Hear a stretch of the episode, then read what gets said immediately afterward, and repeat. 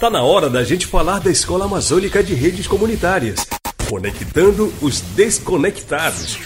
Se liga que tem assunto importante no ar.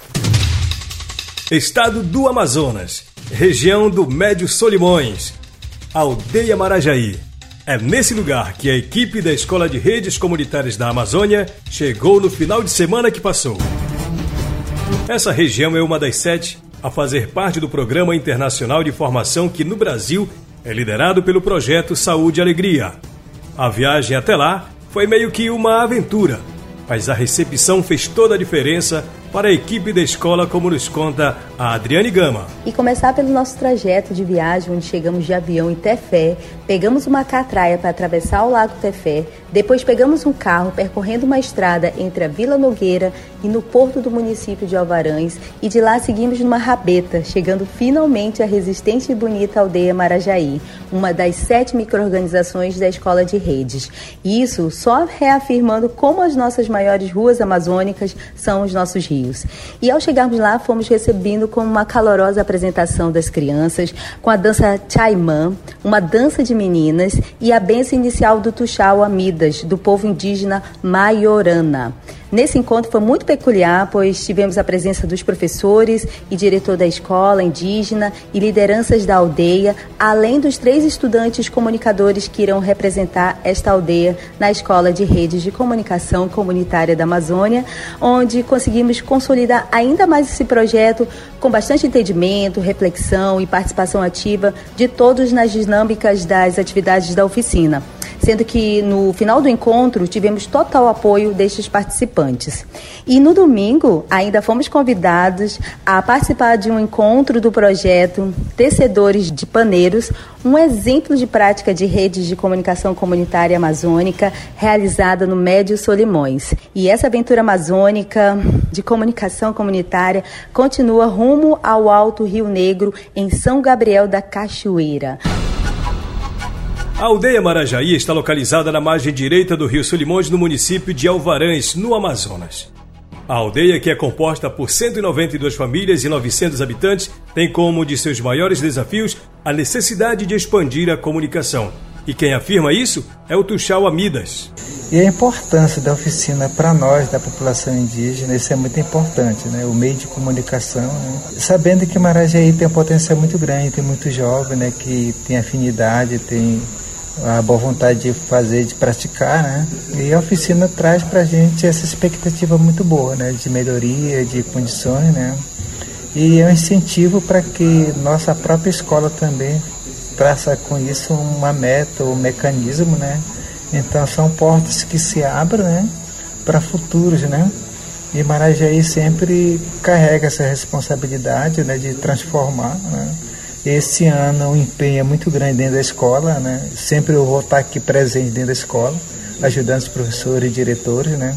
Para que a gente mude até a forma de educação da própria aldeia, né? De participar mesmo, né? E a oficina, pelo que do momento que eu participei, né? Está demonstrando isso e tem esse papel, né?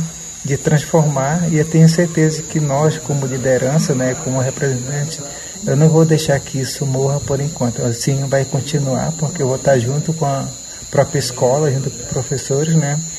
É a forma de eu trabalhar dessa forma, buscando a união, a, comunicação, né?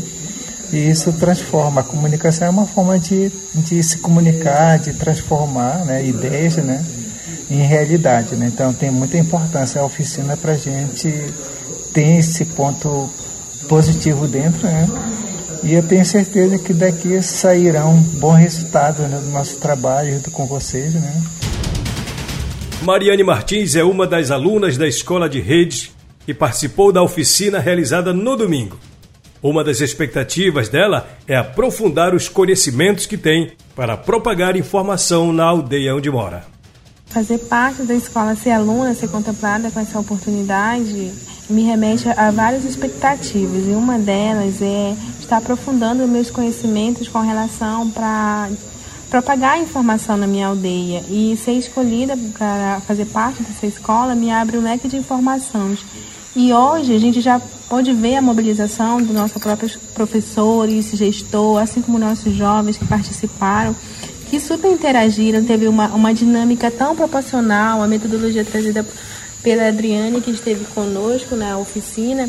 Então, veio somar conhecimento conosco e a experiência foi hoje, já foi uma das experiências, em participar hoje da, dessa oficina, juntamente com, com os comunitários e, e ser aluna, tá ali, ter esse compromisso de estar tá aprendendo e compartilhando com os, os moradores que estiverem aqui na comunidade. Assim também é, colocando nossos conhecimentos né, em prática, nossas vivências e experiências, esperando compartilhar com nossos colegas que estarão conosco na rede.